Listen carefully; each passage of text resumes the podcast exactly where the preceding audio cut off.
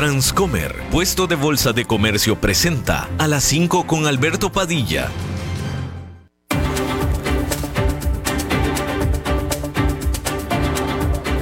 Inicia a las 5 con Alberto Padilla.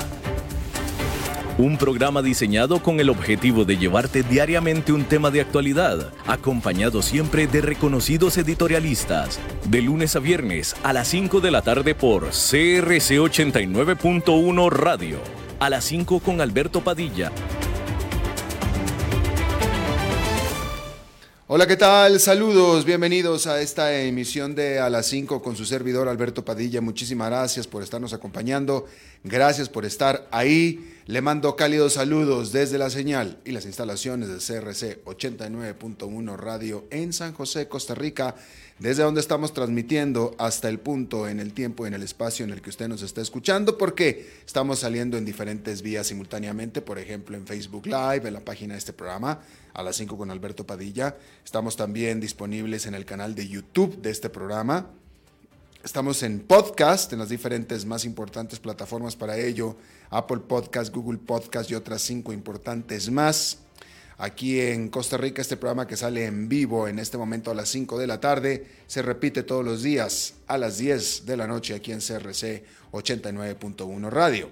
En esta ocasión me acompaña al otro lado de los cristales, tratando de controlar los incontrolables, el señor Nelson Campos y la producción general de este programa, siempre poderosa, desde Bogotá, Colombia, a cargo del señor Mauricio Sandoval.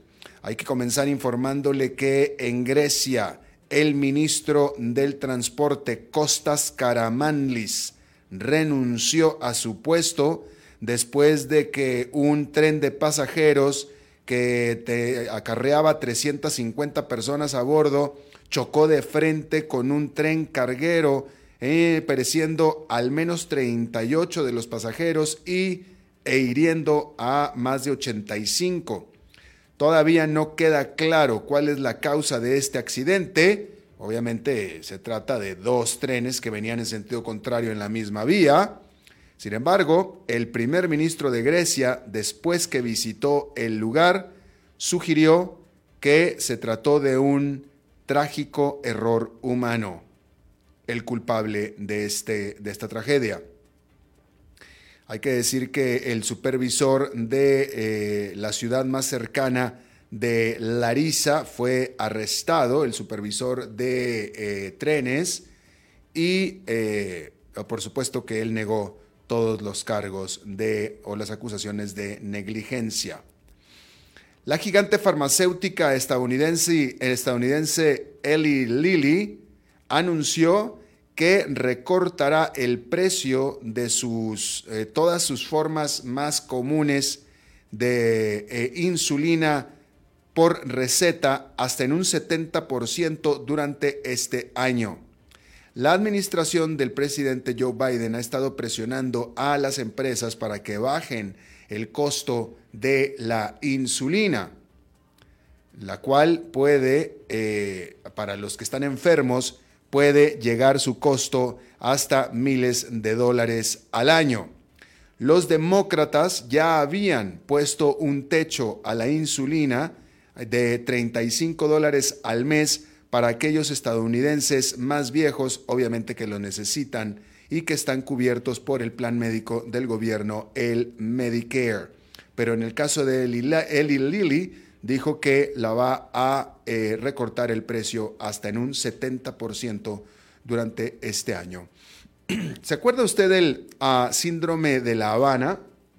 Esta misteriosa condición que se reportó, fue reportada por alrededor de 1.500 diplomáticos de Occidente, todos viviendo en misiones fuera de los Estados Unidos. Ya desde hace años que se venía hablando de este caso. Y bueno, eh, según varias agencias de inteligencia de los Estados Unidos, cinco para ser exactos, dijeron que no saben exactamente qué fue, pero sí pueden decir que, pueden asegurar que no se trata del trabajo de ningún adversario foráneo o extranjero, según concluyeron en un reporte oficial. Estos síntomas que primero se fueron registrados precisamente en Habana, en Habana, Cuba, en el 2016, incluyen dolores de cabeza, zumbido en los oídos y eh, primero fue en La Habana, pero después también fueron en otros lugares, pues considerados, ¿cómo le podríamos decir? Siniestros tal vez, como China y como Rusia, típicamente por eh, diplomáticos estadounidenses, pero después de otros países también de Occidente, eh, y por supuesto que todas las sospechas estaban puestas en los países anfitriones, pero bueno, este reporte hecho en Estados Unidos por cinco agencias dicen, dicen, están seguros de lo que no es, y están diciendo que no se trata de ningún ataque como se había pensado con eh, ultrasonidos, etcétera. Pero no saben exactamente qué es de lo que se trata, no saben qué lo genera.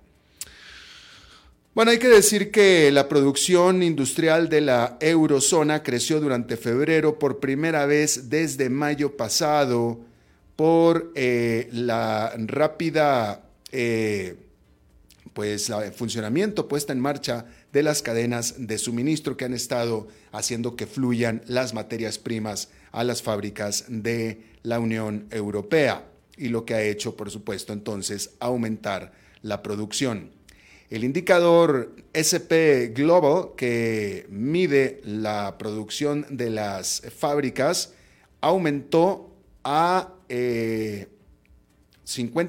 eh, viniendo del 48,9, tomando en cuenta y recalcando que cualquier número por encima del nivel de 50 representa ya crecimiento. Entonces estamos ya del lado del crecimiento.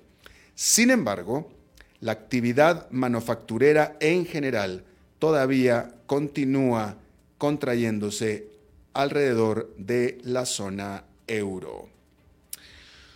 Bueno, hay que decir que TikTok anunció nuevas medidas para reducir el tiempo que sus usuarios más jóvenes pueden eh, pasar en esta aplicación de redes sociales que es inmensamente popular, sobre todo entre los más jóvenes. Después de una hora, esta aplicación de propiedad china requerirá a los usuarios menores de 18 años que metan o que digiten un password.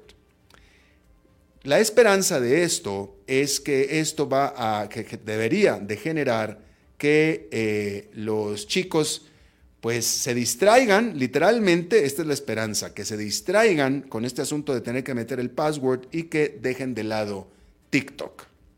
¿Usted cree que esto pueda ser posible? Simplemente porque les van a pedir un password. Bueno, pues eso es lo que TikTok está pensando que puede suceder.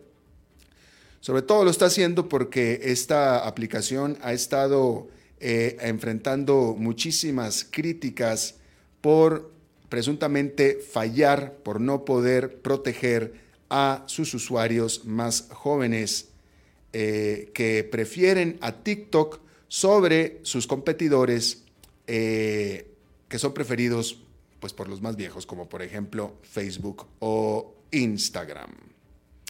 Así es que ahí lo tiene usted. Hay que decir que allá en Nueva York marzo comenzó pues mayormente negativo, como fue como terminó febrero. El índice industrial Dow Jones quedó marginalmente en el terreno positivo por 0,02%. El Standard Poor's 500 quedó con una caída cercana al medio punto porcentual, mientras que el Nasdaq Composite quedó con una caída de dos tercios de punto porcentual. Para el mes de febrero, el índice industrial Dow Jones tuvo una caída de 4 puntos porcentuales, el Nasdaq Composite perdió un punto porcentual y el Standard Poor's 500 con una caída de 2,6% después de haber comenzado el año, es decir, el mes de enero, en bastante buena nota, pero todo febrero fue negativo y ahora marzo viene siendo negativo otra vez. Al estar de acuerdo a los, a, los, a los analistas, al estar el mercado, los inversionistas, ahora sí, entendiendo y cayendo en la cuenta que después de todo, el trabajo de la Reserva Federal no está surtiendo el efecto deseado. Durante enero, eh, los inversionistas estaban pensando que esas eh, tremendas subidas de tasas de interés que llevaron a las eh, tasas de interés referenciales del 0% al 4,75%, lo cual es un aumento histórico.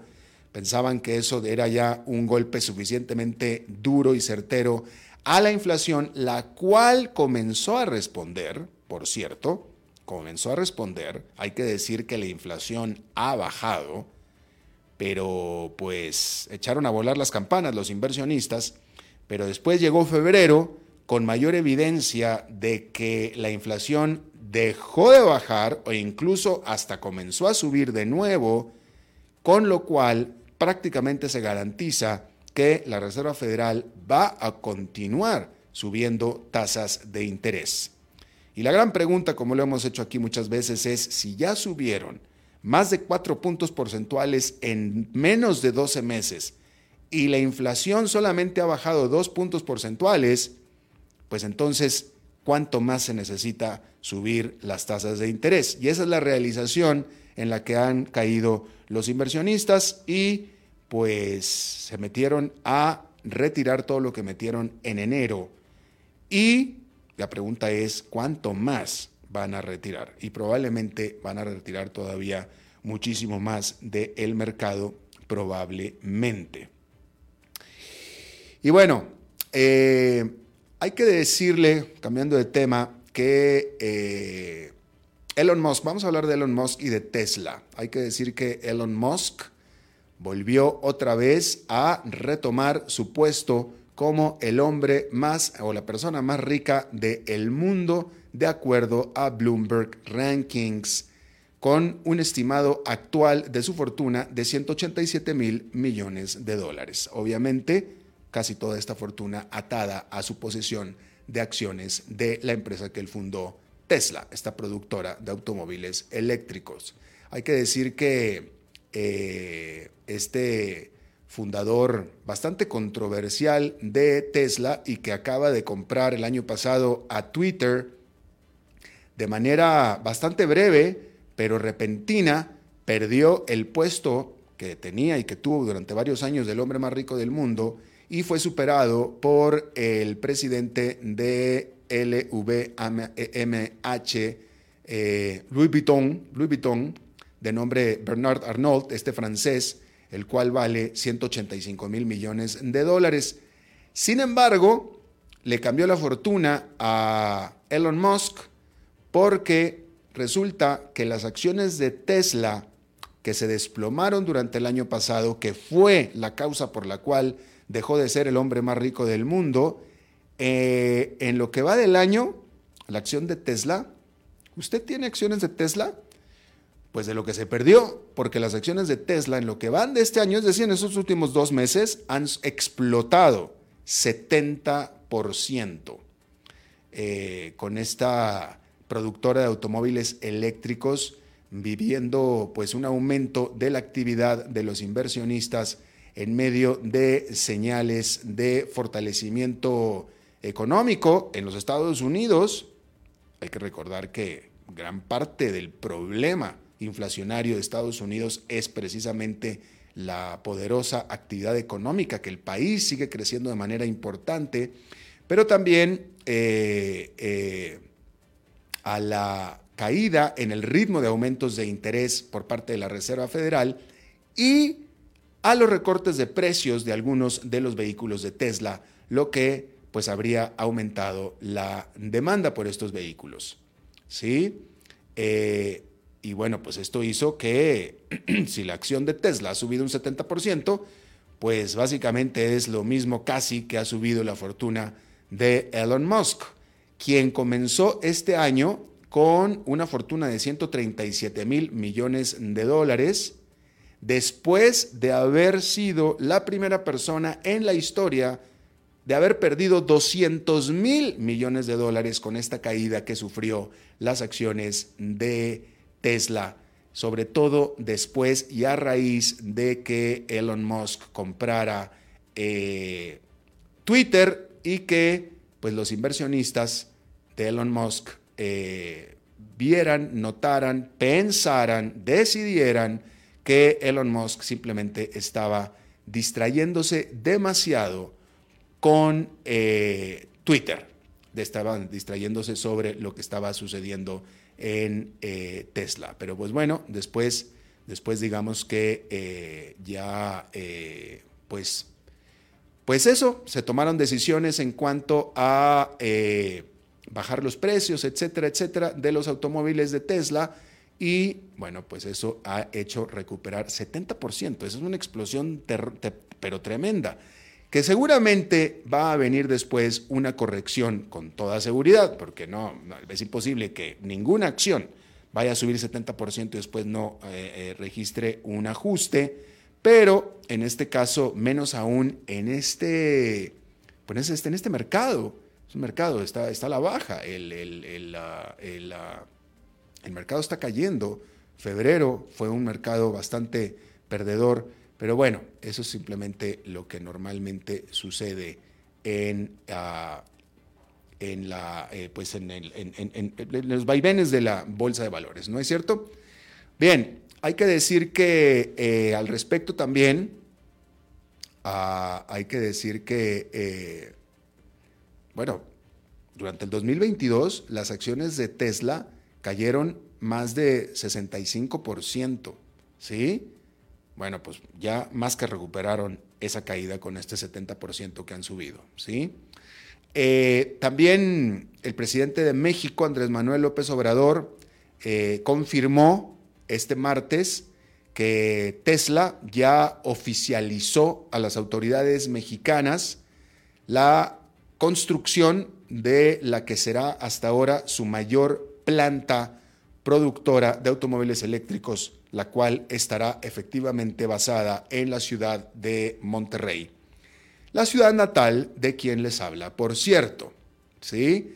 Eh, y pues bueno, eh, simplemente López Obrador nada más confirmó lo que el propio Elon Musk le confirmó. Eh, desde Monterrey se anuncia que esta planta probablemente estaría produciendo el famoso modelo 2 de Tesla y de nuevo va a ser una de las plantas, va a ser la planta más grande, eh, más grande que, tenga hasta ahora eh, Tesla en la ciudad de Monterrey.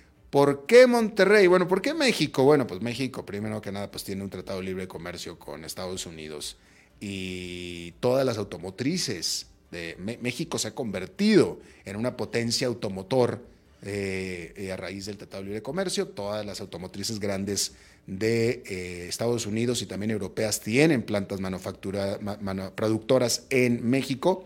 Y bueno, pues Tesla es tan solo la más reciente ahora, ¿sí? ¿Por qué Monterrey?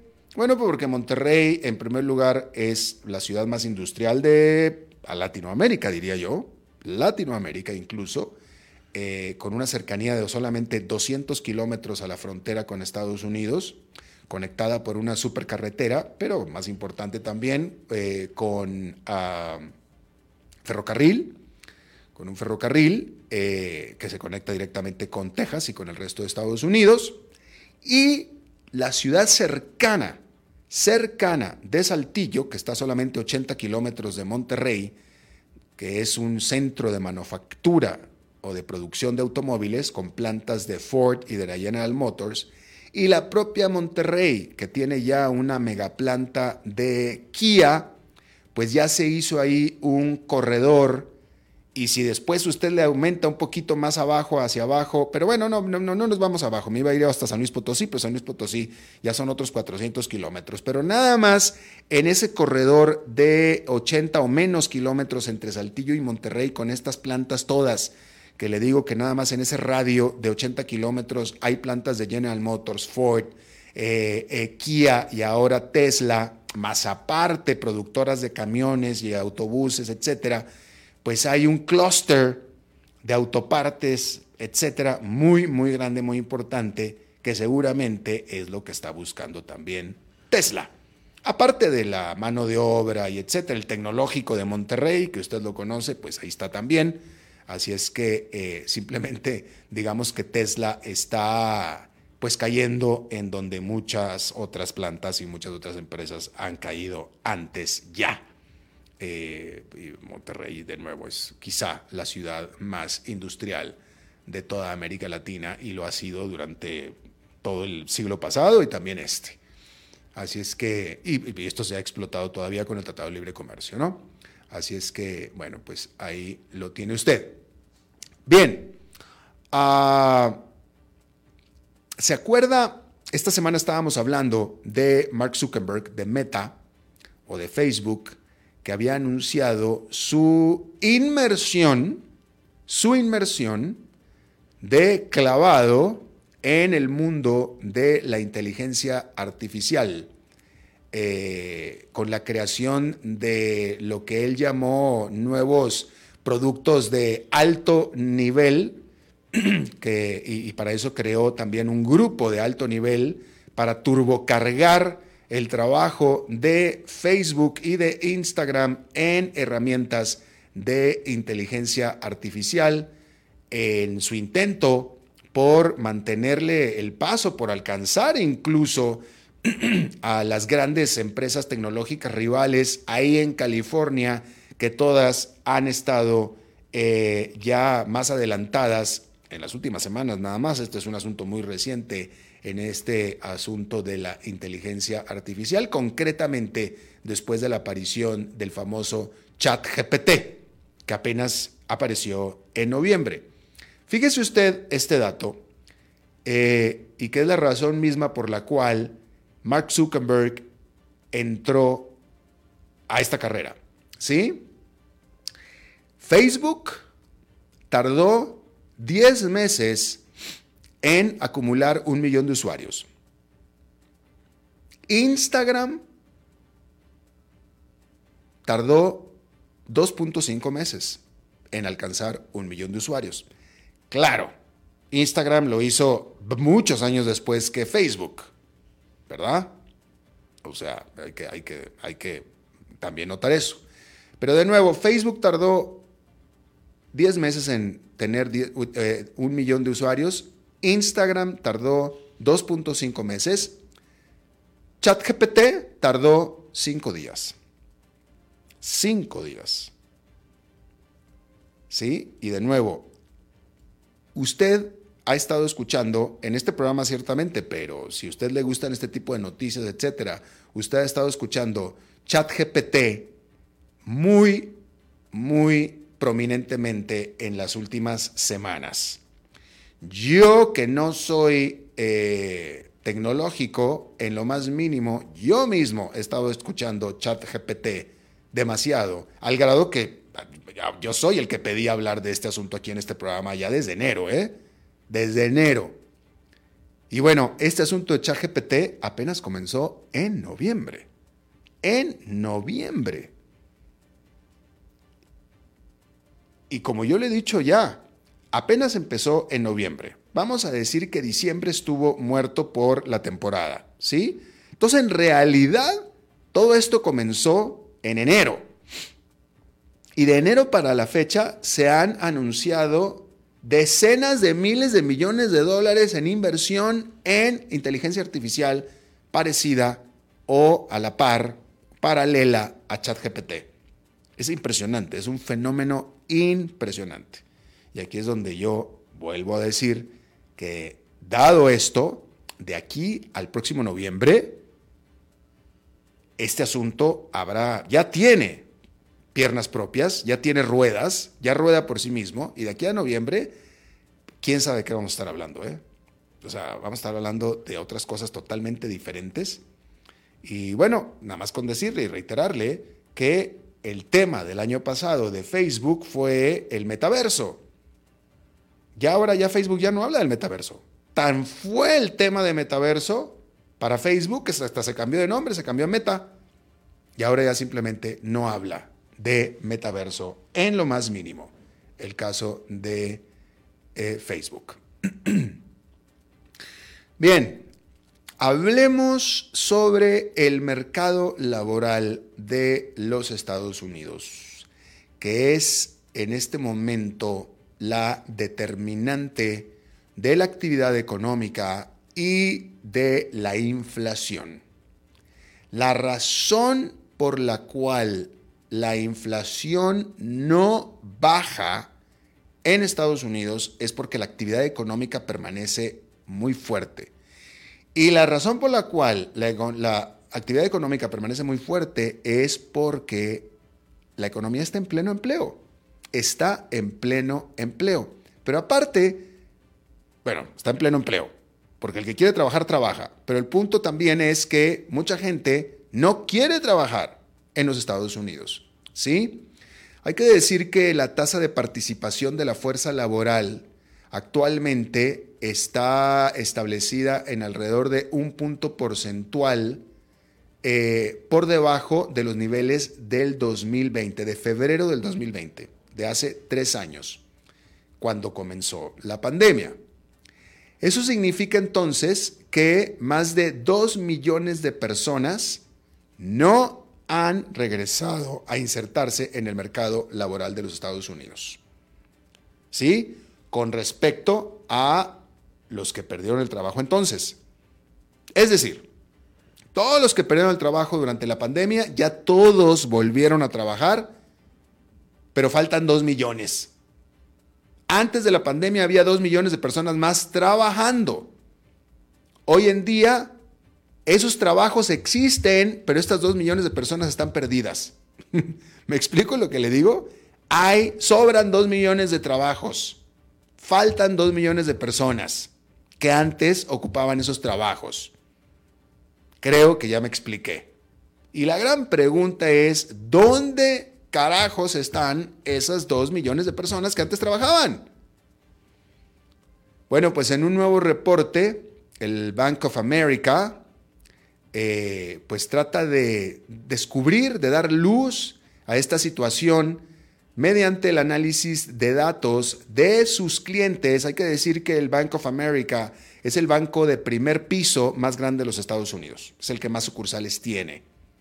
Entonces es el que más eh, puede eh, escudriñar, estudiar el comportamiento de sus clientes, que todos son consumidores. ¿Sí? Entonces, eh, hay que decir que, bueno, pues entonces el Bank of America estaba intentando, pues, descubrir, eh, analizando los datos de sus clientes, de los clientes del Bank of America, que dejaron de recibir salarios o cheques de salarios durante la pandemia. ¿Sí? Y bueno, esto fue lo que encontró el Bank of America. Primero que nada, que la gran mayoría de estos son los trabajadores más grandes de edad, los trabajadores más grandes de edad. Dice el banco que eh, en el detalle demográfico de estos trabajadores que están perdidos, que se desaparecieron, que están desaparecidos literalmente, sugiere que estos son básicamente gente ya mayor de edad. ¿Sí? alrededor del 30% de lo que se le llama la gran generación y un 23% de los baby boomers ya no reciben cheques salariales, no reciben salarios. Y esto es más del doble que los generación X y que los millennials, de acuerdo a los datos estudiados por el Bank of America. ¿Sí? Ahora, no es necesariamente una sorpresa que los trabajadores más grandes hayan decidido retirarse, literalmente retirarse durante la pandemia. Eh, hay que decir que, eh, eh, bueno, pues eso pues no, es una gran sorpresa, ¿no? hay que decir que muchos de estos, sobre todo porque muchos de estos, pues decidieron salir salirse de la fuerza laboral, pues simplemente por razones de salud o porque se enfermaron y les cayó muy pesado o no querían enfermarse, ¿sí? Y por tanto, el banco determina, calcula que lo más seguro es que estas personas no van a regresar ya más a trabajar, ¿sí? Ahora, descubrió también que la gran mayoría de todos estos que se fueron, aparte de ser los más grandes en la edad laboral, también tendían todos a trabajar más en el sector de restaurantes y en el sector comercial. ¿Sí? Ah, y también descubrieron que la gran mayoría de ellos, por tanto, le sonará esto como medio lógico, eh, todos tendían a estar dentro de las escalas más bajos de salarios. Eh, y también incluyen aquí a los que trabajaban en hotelería. ¿Sí?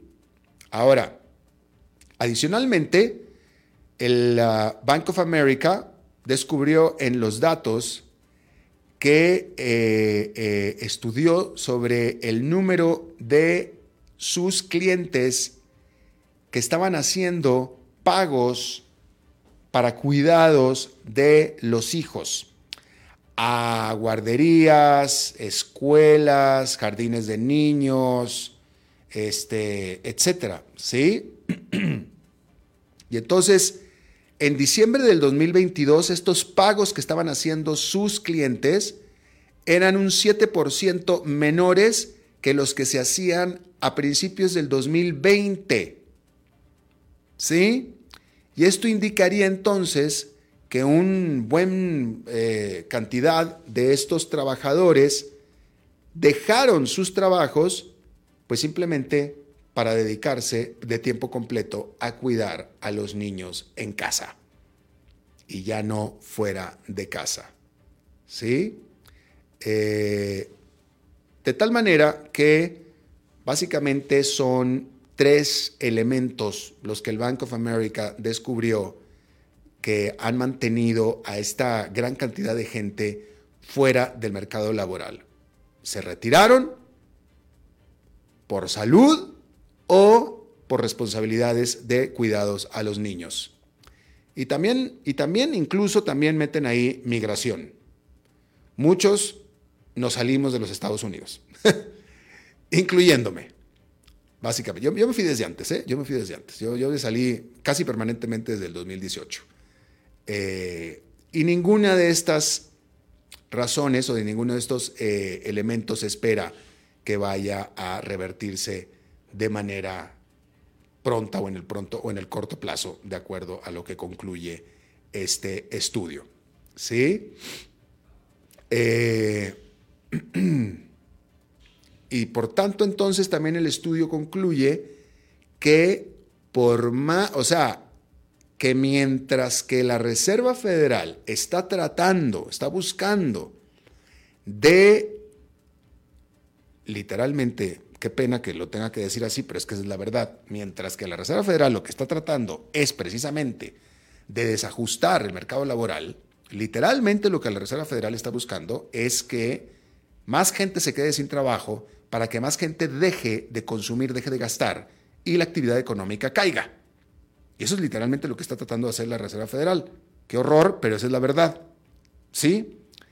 Y entonces el estudio, que está de acuerdo con lo que estoy diciendo, el estudio señala que esa intención de la Reserva Federal se hace pues más difícil porque de nuevo todavía hay dos millones de puestos de trabajo esperando ser llenados por personas que no quieren llenarlos.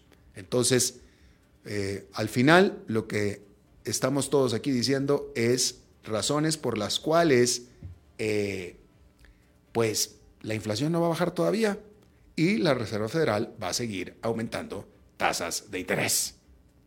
Ahí lo tiene usted. Vamos a hacer una pausa y regresamos con nuestra entrevista de hoy. A las 5 con Alberto Padilla por CRC 89.1 Radio. Desde los verdes bosques de nuestra montaña nos llega agua cerros de la riva, agua fresca de manantial que te permitirá vivir en equilibrio, proteger tu salud y la de tu familia, libre de sustancias químicas, envasada sin alterar su naturaleza a 2.000 metros de altura. Agua Cerros de la Riva, naturalmente neutral. Búscanos como cerrosdelarriba.gmail.com Llámanos al 8374 3229. Cerros de la Riva, Live Spring Water.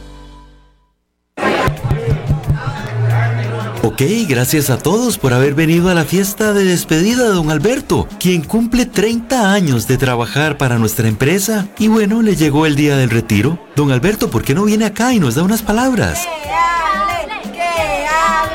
Muchas gracias a todos. Solo puedo decirles que si alguien sabe de algún trabajito, que por favor me avisen. Es en serio.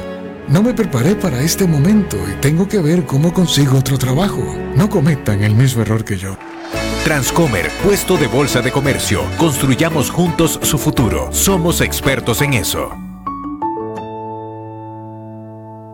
Desde los verdes bosques de nuestra montaña nos llega agua cerros de la riva, agua fresca de manantial que te permitirá vivir en equilibrio, proteger tu salud y la de tu familia, libre de sustancias químicas, envasada sin alterar su naturaleza a 2.000 metros de altura. Agua Cerros de la Riva, naturalmente neutral. Búscanos como cerrosdelarriba.gmail.com Llámanos al 8374 3229. Cerros de la Riva, Live Spring Water.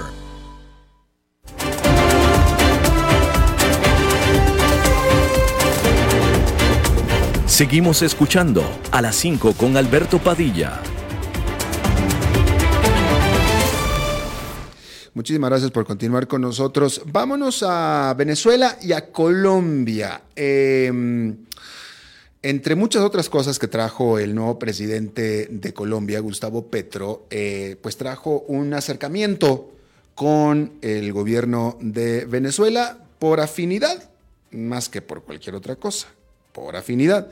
Pero desde que hay esta afinidad, eh, por primera vez en el gobierno de Colombia en mucho tiempo se habla de nuevas posibilidades comerciales, nuevas posibilidades de inversión y de pronto Gustavo Petro y su gobierno pues como que están muy emocionados con, eh, reabrieron la frontera y típicamente hay que decir que en nuestros casos en Latinoamérica, típicamente, típicamente el socio comercial más importante es típicamente el vecino. Eh, no me queda claro que en el caso de Colombia y Venezuela sea así, estoy casi convencido que no es así, pero el punto es que ojalá que pudiera ser así. La pregunta es si en realidad existen las condiciones para que se sea. Esto lo digo en el contexto de que se aprueba un pacto de inversión entre Colombia y Venezuela que según asegura el gobierno dará seguridad, transparencia y garantías para los empresarios de ambos países, según el ministro de Comercio, Industria y Turismo de eh, Colombia, Germán Umaña. Vamos a hablar de este tema y yo le agradezco muchísimo que esté conmigo Joaquín Montes, él es economista y científico de datos, experto en comercio internacional y él eh, colaboró con la Organización Mundial de Comercio, es experto en estos temas. Eh, Joaquín, muchas gracias. ¿Estás con, ¿Estás con nosotros desde Colombia? Sí, sí. Buenas tardes. Buenas tardes, Joaquín, gracias.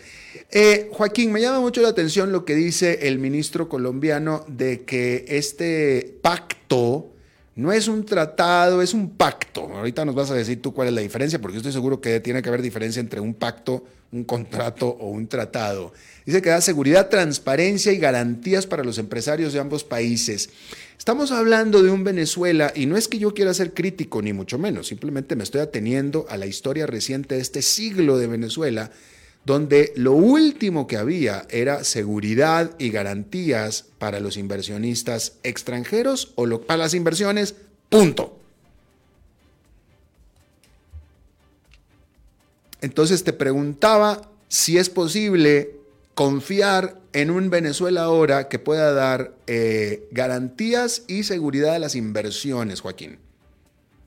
Es difícil, claro. Eh, hemos visto desde el inicio del gobierno de Gustavo Petro, eh, el gobierno de colombiano ha intentado acercarse a, una relación comercial mm, fructífera con Venezuela. Sin embargo, desde ya uno ve que el episodio de la apertura de la frontera ha sido más bien estéril, los eh, eh, movimientos comerciales han sido todavía, son todavía muy eh, incipientes y no responden a lo que ha sido la historia del comercio colombo-venezolano. El comercio colombo-venezolano ha sido una de las fuentes más importantes de eh, eh, diversificación para la economía colombiana eh, durante los últimos 30 o 40 años.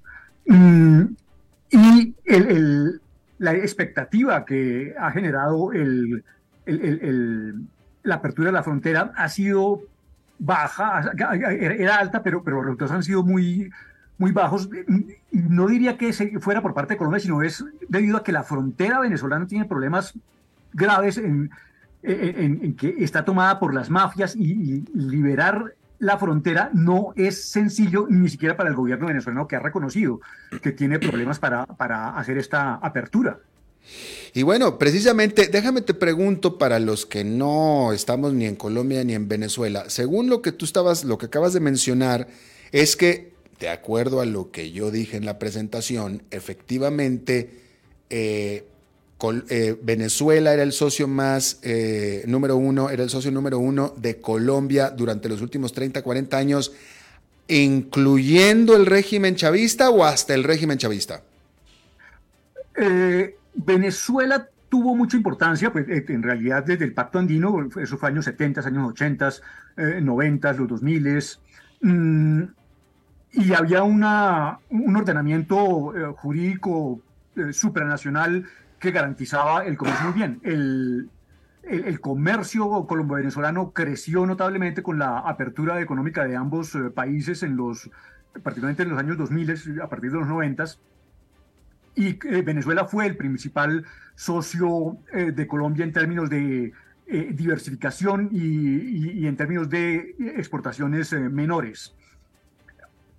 Pero, en el año 2012 Chávez se retira del pacto andino, pues eh, debido a que estos ordenamientos supranacionales no mm, resultan interesantes para regímenes que no respetan el imperio de la ley, eh, de las leyes y, de los acuerdos. Sin embargo, esos primeros años de, de, comercio por fuera del pacto andino fueron excelentes porque Venezuela tenía unas distorsiones cambiarias gigantescas y fueron eh, el momento en que más exportó Colombia, sin embargo, unos momentos en que menos importó de Venezuela Colombia. Eh, eh, había una distorsión muy grande en el comercio. Y es con la caída de, la economía venezolana ya en el, para el 2015, 2016, 2017 que Venezuela prácticamente desaparece. Estaba viendo las cifras del año pasado, eran unos pocos millones de dólares, una cifra que no se compadece ni siquiera con el tamaño actual de la economía venezolana, porque la economía venezolana es una economía actualmente mucho más pequeña, claro. cinco, tal vez diez veces más pequeña de lo que fue en los 2000. Claro, claro. O 20 veces, si no estoy mal. Eh, eh, entonces, mm, esta, eh, esta caída del comercio en parte se explica por el hecho mismo de la economía, del tamaño de la economía venezolana, pero además porque está por fuera de la eh, reglamentación que se había creado, de todo este ordenamiento eh, de integración que era la comunidad andina, de la cual se salió Chávez y hasta el momento no ha, regresado. Ya, eh, ¿qué le impide? Entonces, entonces, entonces, por tanto, este, este acercamiento, estos anuncios, son más de buenas intenciones por parte de un par de gobiernos que son afines que lo que se pueda aplicar en la práctica. ¿cierto? Sí, eh, porque de hecho, si estuviéramos hablando seriamente de un esquema ambicioso, pues Venezuela estaría, hablando de regresar a la comunidad andina. Claro. Pero no están hablando de eso, están hablando de que una apertura de frontera, un acuerdo de, inversiones, mm, que, son pasitos pequeños, pueden ser esperanzadores, pero nuevamente, si vemos al caso de la apertura en la frontera, a la apertura de fronteras, pues eh, no resultó porque Venezuela no puede controlar su territorio y, seguramente que en este caso también va a, resultar algo eh, similar, a pesar de que puede haber grandes expectativas, porque un acuerdo de inversión colombo-venezolano, suponiendo que, hubiera un, que no hubiera un Estado fallido o cuasi fallido del otro lado, sería importantísimo. Hay, hay, oportunidades gigantescas. Y bueno, entonces, y en ese sentido, déjame te pregunto, infiero infiero o supongo por lo que tú me estás diciendo que el interés de los posibles potenciales inversionistas colombianos, es decir, del empresariado colombiano, pues no es mucho. Um, a ver, interés sí hay. pero, pero, pero, déjame, déjame nada más aclaro con mi pregunta. Hablo de inversión. Yo estoy seguro que los colombianos están preparados para venderle a Venezuela todo lo que Venezuela pueda y quiera pagar. La pregunta es inversión. ¿Qué tanto interés hay de empresarios eh, colombianos que quieran invertir capital fijo en Venezuela? No, en la práctica es cierto que, es muy difícil hablar de que haya gente interesada en invertir en, Venezuela. Pues los mismos venezolanos están tratando de salir de su país a, toda costa y uno lo ve eso en los precios de los activos, los precios de la finca raíz, los precios en general de, lo, que pueden vender los venezolanos a la hora de salir del, país. Y, sin embargo, eh, por ejemplo, está el caso del episodio del gas recientemente, cuando la ministra de Colombia, de Minas y Energía de Colombia, habló de que se, iríamos a importar eh, gas de Venezuela, naturalmente. Hay gente interesada, hay proyectos que deberían existir, está el gasoducto, eh, y Colombia invirtió en ese gasoducto hace cuestión de unos 10 años, y sin embargo en este momento Venezuela no tiene oferta para exportar gas porque no, no produce gas en la práctica. Como no produce suficiente petróleo y está importando gasolina, no produce... entonces, hay personas interesadas, hay enormes oportunidades y proyectos, y proyectos que, como lo muestro con el caso del gas, proyectos que están vigentes, pero sin embargo, el, marco regulatorio de Venezuela impide pensar en, un, en la realización de estos intereses y estos proyectos. Claro, por supuesto. Ahora, hablando de lo que Colombia le puede exportar a Venezuela, hablabas tú de eh, los problemas en, la frontera, eh, de que el gobierno tiene poco control. Eh, déjame te pregunto, en, hoy en día existe un flujo normal de cruces de carga de Colombia hacia Venezuela de todo tipo de productos? No, en, eh, desde el 2018-19 la frontera se cerró físicamente, incluso para el paso de personas eh, es ha sido muy difícil y, nuevamente hay, hay, mafias, hay que hacer pagos, eh, ni siquiera para personas y para mercancías. Durante tanto tiempo de, de cierre de fronteras se clausuraron muchas oportunidades. Y de otro lado, durante ese periodo, Venezuela se desplomó y pasó a ser un país unas 10 o 15 veces más pequeño de lo que era antes. Mm, eh, entonces, mm, en este momento, si estamos pensando en los 6 mil u 8 mil millones de dólares que Colombia llegó a exportar en, el pico, que, que, no eran todos ciertos, eso sí, porque yo calculo que eran 5 o 4 mil millones de dólares ciertos y el resto era sobrefacturación. Eh, si queremos regresar a esos, a ese nivel de alrededor de 5 mil millones de dólares, pues necesitamos otra Venezuela, una Venezuela que, que, haya crecido y, eso es complicado porque con el mismo tamaño de Venezuela, con el, con, el, tamaño actual de Venezuela y la misma proporción, pues llega a unos 500 millones de dólares. Podemos aspirar los colombianos a exportar unos 500 millones de dólares. Y luego está el hecho de que sean partido las relaciones, pues porque eh, eh, eh, durante cinco años de, corte de frontera, los venezolanos encontraron otros, otros proveedores. Entonces hay que reconstruir eso, puede ser una cosa lenta, la, el crecimiento económico de Venezuela no va a ser tan rápido. es difícil pensar en regresar a una relación colombo-venezolana como la de hace 10 años. Bueno, pues, ok, entonces, entonces volvemos a lo mismo. Este famoso pacto de inversión entre Colombia y Venezuela, que no es el primero que se anuncia de este tipo desde que Petro llegó al poder, que lleva seis meses en el poder nada más, en la práctica son inaplicables. En la práctica es inaplicable, sí, lamentablemente, porque es que hay oportunidades. Ah, habría, habría oportunidades, habría. Colombia está necesitando gas y, Venezuela tiene el gas allá enterrado, ¿no? Y está el gasoducto, es que hay cosas absurdas. Está el gasoducto, está el gas y está la necesidad. Y sin embargo el comercio es imposible. A ver, creo que nos explicaste, pero si ya está el gasoducto y Colombia tiene el gas, ¿por qué no fluye el gas por el gasoducto? Venezuela misma no produce gas para sí misma. Eh, los, eh, las fuentes de gas están en el oriente venezolano. Eh, hay que transportar el gas desde el oriente venezolano hasta la cuenca de Maracaibo, donde está el gasoducto binacional. Y al parecer el gas que en este momento está, podría producir Venezuela no cumple las especificaciones técnicas que requiere Colombia. ¿Y, entonces por qué Colombia invirtió en ese gasoducto? Que, no son tan problemas porque no son para nada fáciles de solucionar. O sea, Venezuela tiene que primero proveerse de gas, o sea, poder transportar su gas desde el oriente hasta el centro y, el occidente del país, y tiene que garantizar calidad en, el gas que produce. Años, hacen falta años. Eh, pero te preguntaba, eh, te preguntaba eh, Joaquín, ¿por qué, ¿por qué Colombia invirtió en ese gasoducto que no puede traer el gas que puede mandar Venezuela?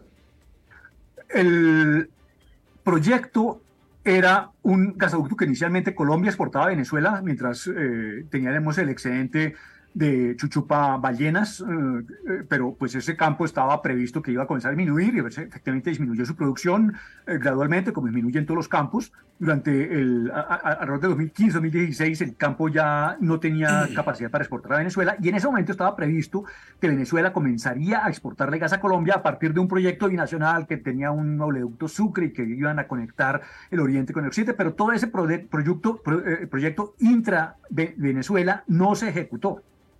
Y en el momento en que el gasoducto debería comenzar a eh, circular con gas hacia el sentido de Venezuela, hacia Colombia, no hubo ese gas que debería haber pagado, además, el gas que Colombia le había exportado a Venezuela durante los años anteriores. Claro. Bueno, de cualquier manera estamos hablando de un producto, un commodity, estamos hablando de gas, ¿no? Eh, eh, eh, yo, esta entrevista hubiera sido mucho más, ¿cuál es la palabra? Mucho más esperanzadora si pudiéramos estar hablando de todo tipo de productos de consumo y manufacturados y etcétera que sería lo normal que se exportaran entre dos, entre dos vecinos, pero pues en el caso de Colombia con Venezuela, como nos, como nos estás este, eh, describiendo, eh, pues no, no, es que no, ni siquiera. Esto, de la frontera, incluso estuvo cerrada la frontera hasta para las personas, incluso.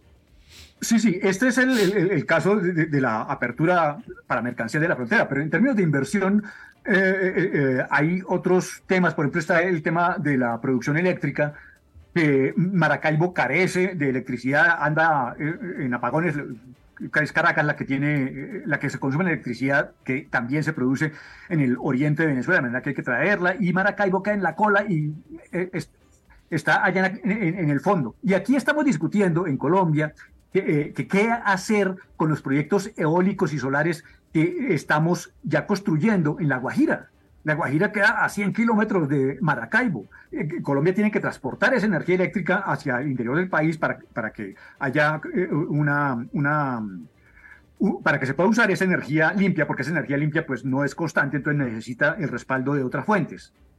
Claro. Si Maracaibo estuviera funcionando, o sea, si, si, la red eléctrica de Venezuela estuviera funcionando, ese sería un proyecto que, sería espectacular también en términos de inversión, porque sería una usted hace, usted invierte y se le, se le compra la energía y eh, la energía de Maracaibo podría surtirse a partir de estas eh, fuentes que ya están construidas en parte, que se vamos a seguir construyendo en La Guajira. Y tampoco. Exacto. Bueno, pues Joaquín Montes, economista y científico de datos, experto en comercio internacional desde Colombia. Te agradezco muchísimo que hayas charlado con nosotros esta tarde. Ha sido un placer. Gracias, igualmente. Bueno, eso es todo lo que tenemos por esta emisión de A las 5 con su servidor Alberto Padilla. Muchísimas gracias por habernos acompañado. Espero que termine su día en buena nota, en buen tono y nosotros nos reencontramos en 23, en 23 horas. Que la pase muy bien. Papi, este es el muchacho del que te hablé, Carlos. Ah, sí. Usted es el famoso. este sí, señor, mucho gusto en conocerlo. Quiero que sepa que mi relación con su hija es algo muy serio. Sí, papá. Estamos listos para tener un futuro juntos. Ah, sí. Pues cuénteme, ¿cómo están sus finanzas? Su portafolio de inversión, sus activos líquidos y el balance general del presupuesto de la pareja. Ya saben, ingresos y gastos. Eh, este, ¿qué cosas? ¡Ay, papi! Sí, porque ya saben, para estar listos, primero hay que prepararse. Transcomer, puesto de bolsa de comercio. Construyamos juntos su futuro. Somos expertos en eso. A las 5 con Alberto Padilla fue traído a ustedes por Transcomer, puesto de bolsa de comercio. Construyamos juntos su futuro. Somos expertos en eso.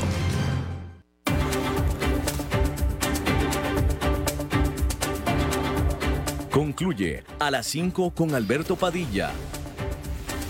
Un programa diseñado con el objetivo de llevarte diariamente un tema de actualidad, acompañado siempre de reconocidos editorialistas, de lunes a viernes a las 5 de la tarde por CRC 89.1 Radio, a las 5 con Alberto Padilla.